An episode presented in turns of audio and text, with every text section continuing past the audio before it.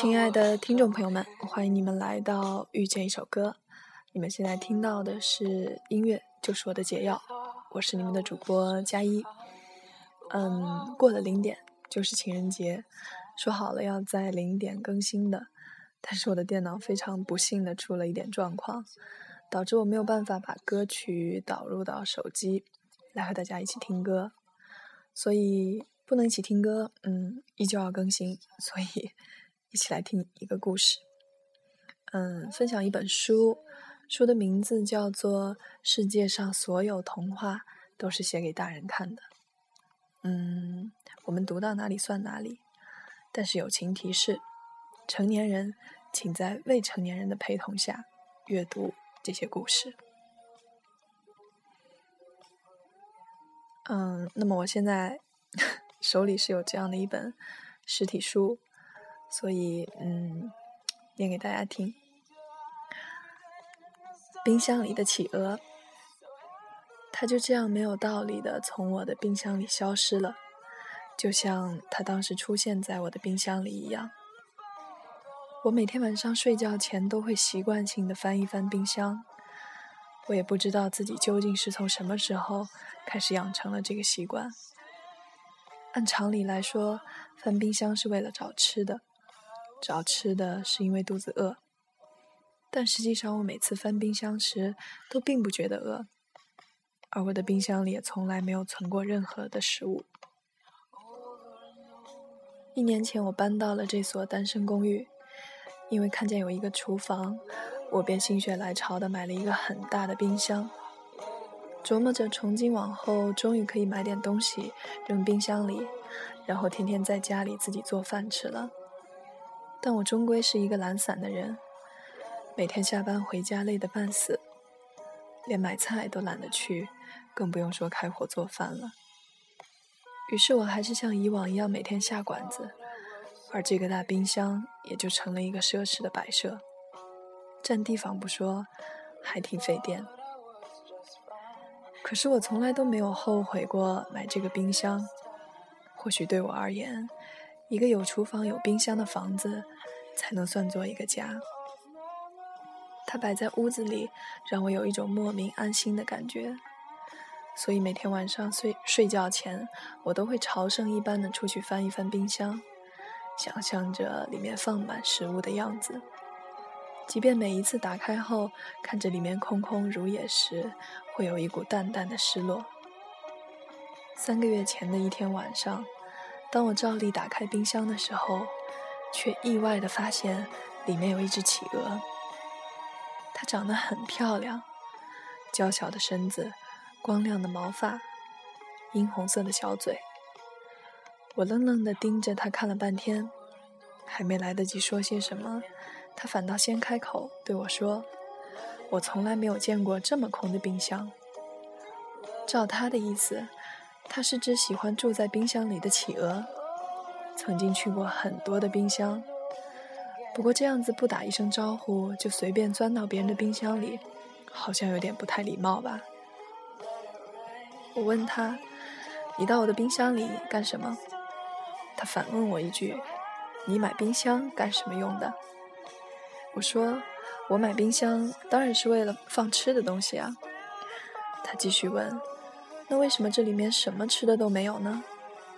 我说：“因为我很懒啊。”他说：“既然你买了个这么大的冰箱，又不准备放吃的，那不妨就借我住一下子喽。”说完，他就砰的一声从里面把冰箱门关上了，只留下我一个人在那里发呆。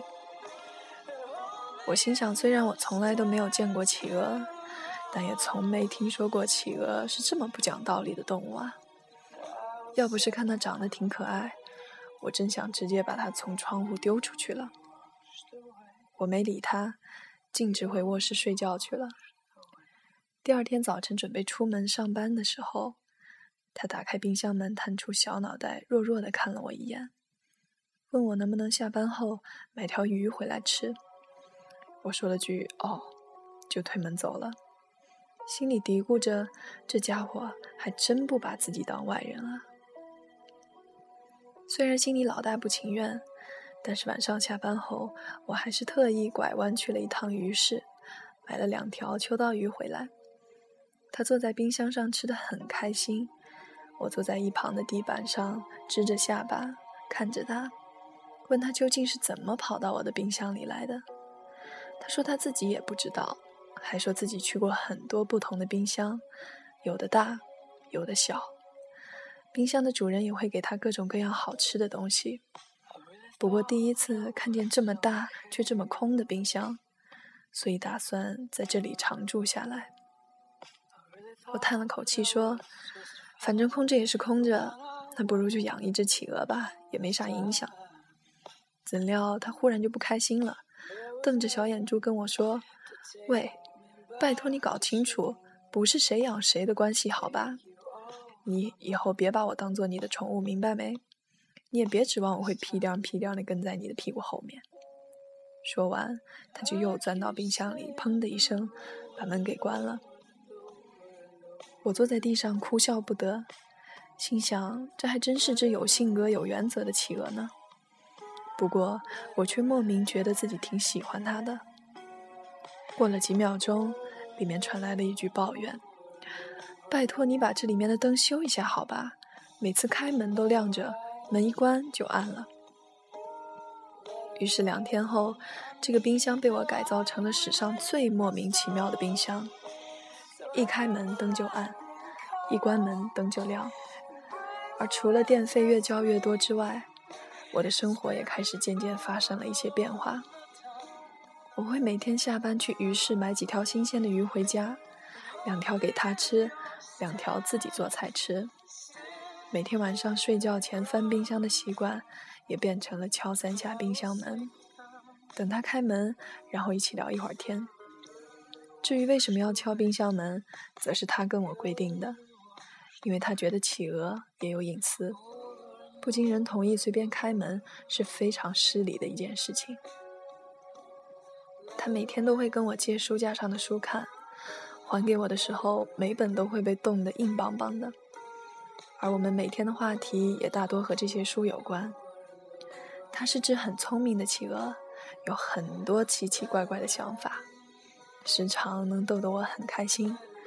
我也会偶尔跟他说说我的工作，说说身边发生的趣事，甚至是关于未来的想法。有时候心情不好，他还会安慰我，对我说些鼓励的话。所以我对他有着越来越强的依赖感。觉得他就像是自己的朋友，甚至家人一样。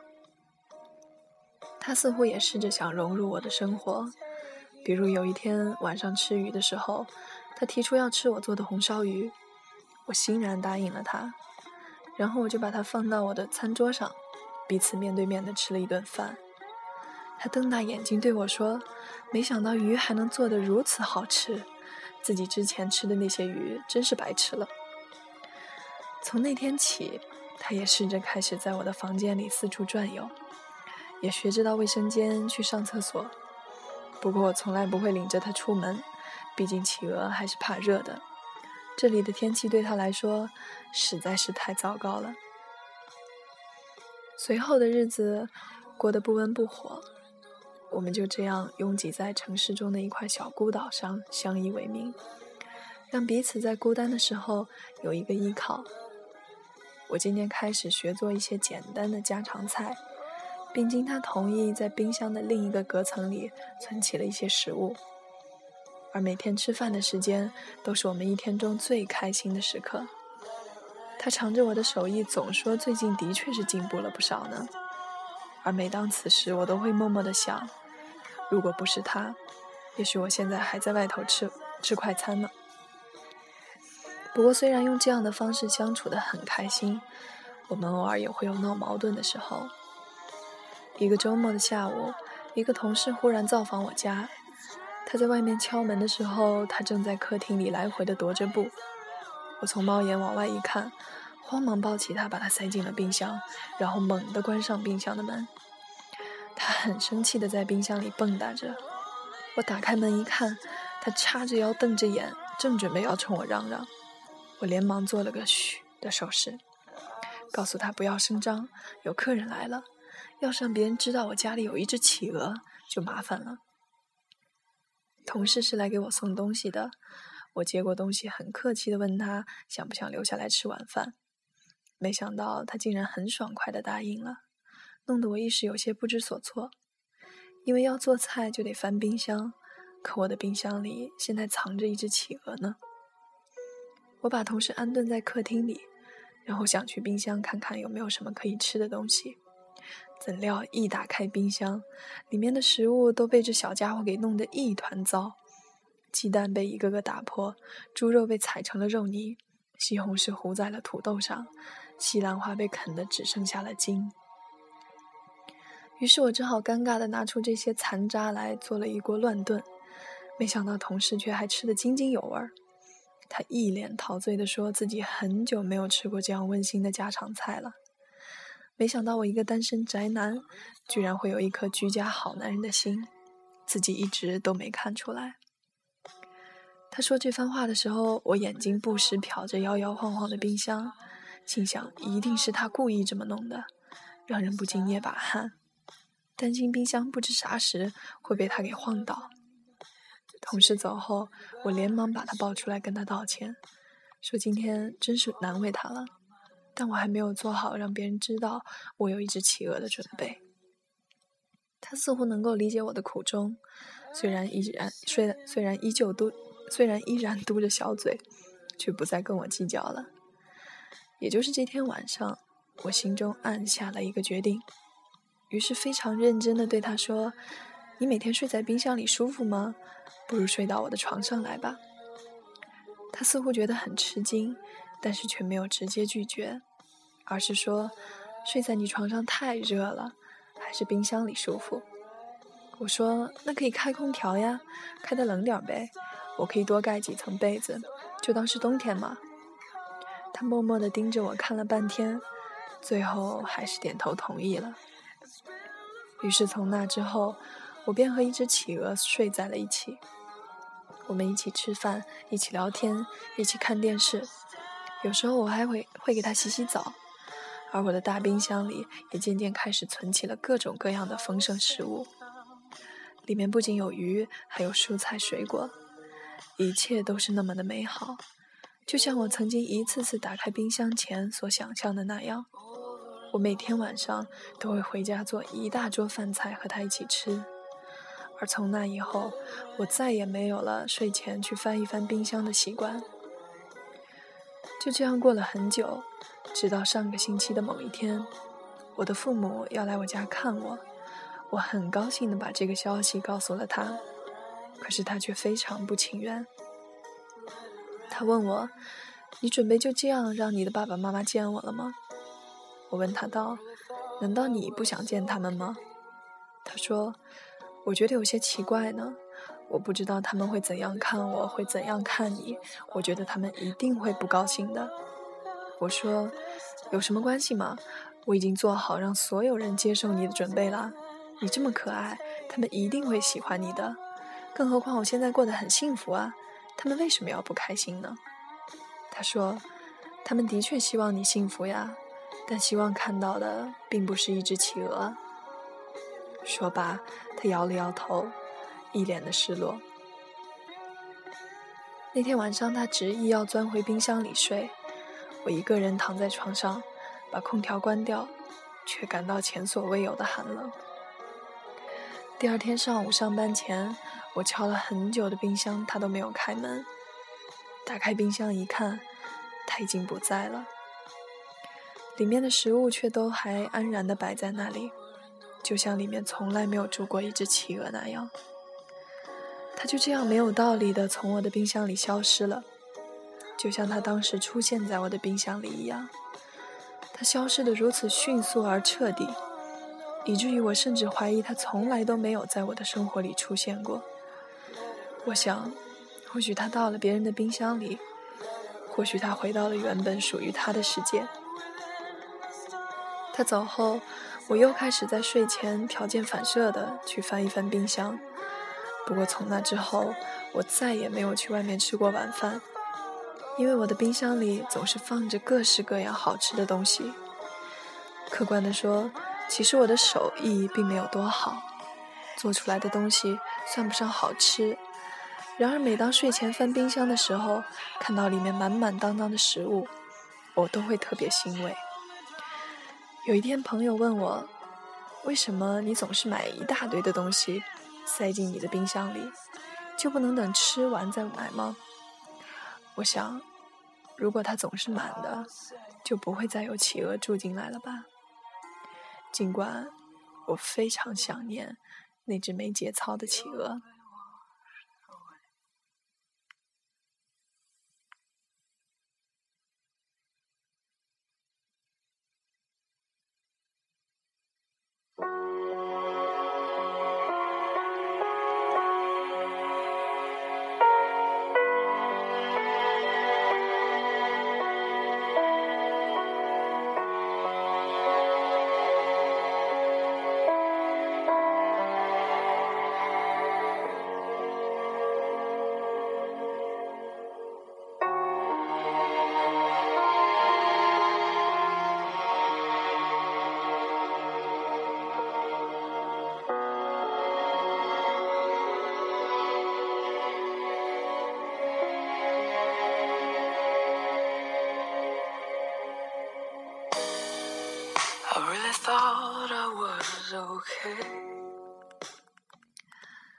嗯，这就是今天的故事。嗯，还是要这个尊重原创的，再次来说一下这本书的名字以及这个故事的名字。书的名字呢叫做《世界上所有童话都是写给大人看的》。我们刚才听到的这个故事叫做《冰箱里的企鹅》，作者是陈晨。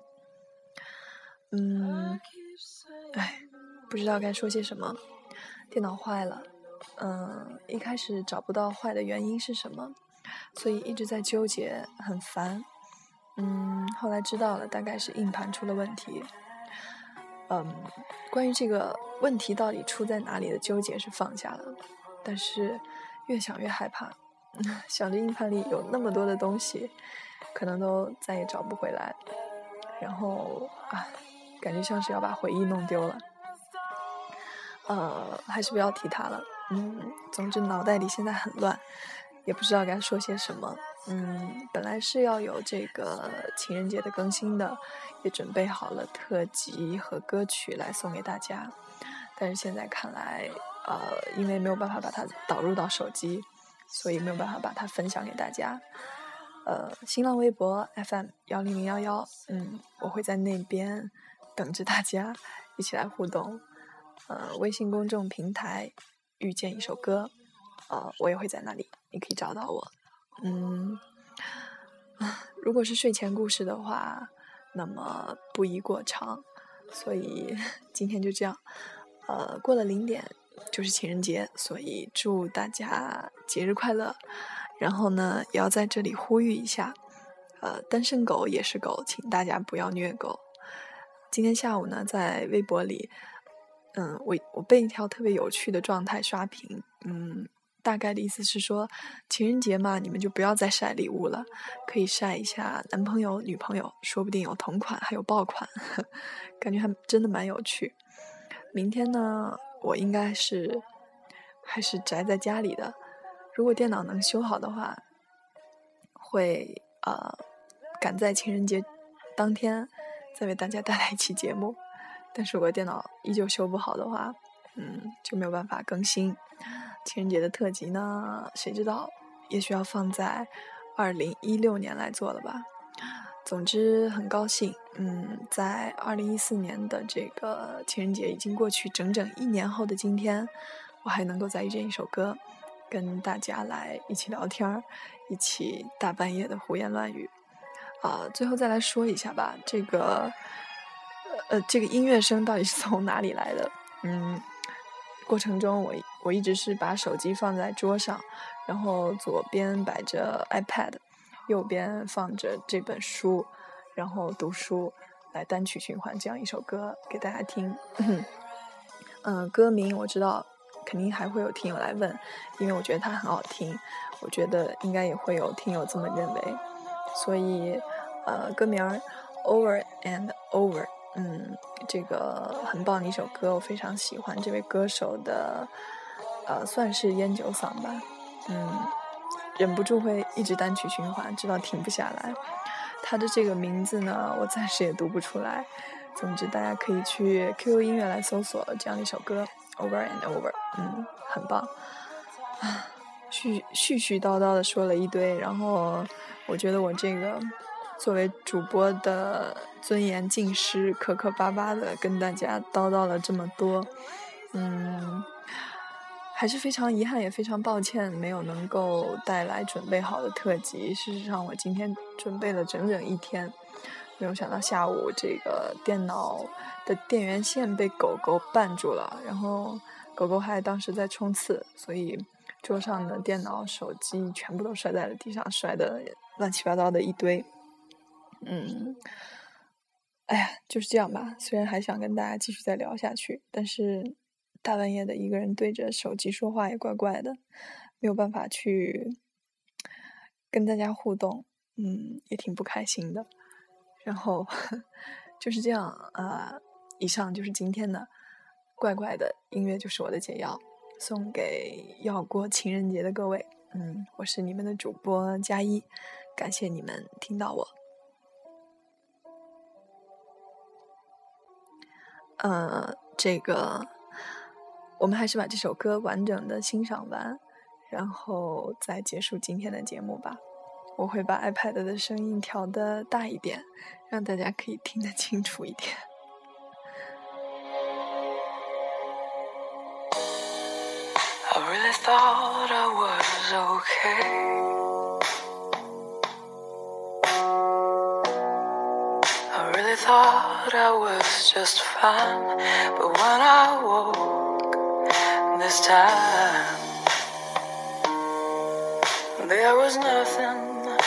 Take me back to sleep, to take you off my mind. This time, I keep saying.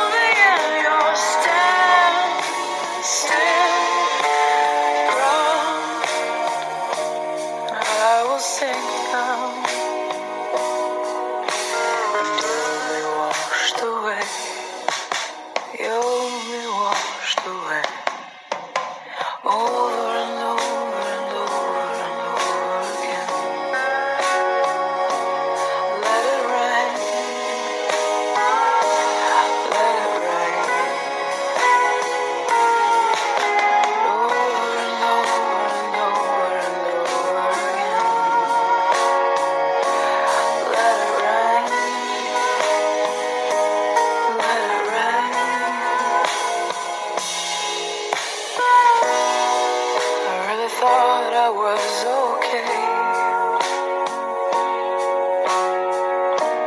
I really thought I was just fine.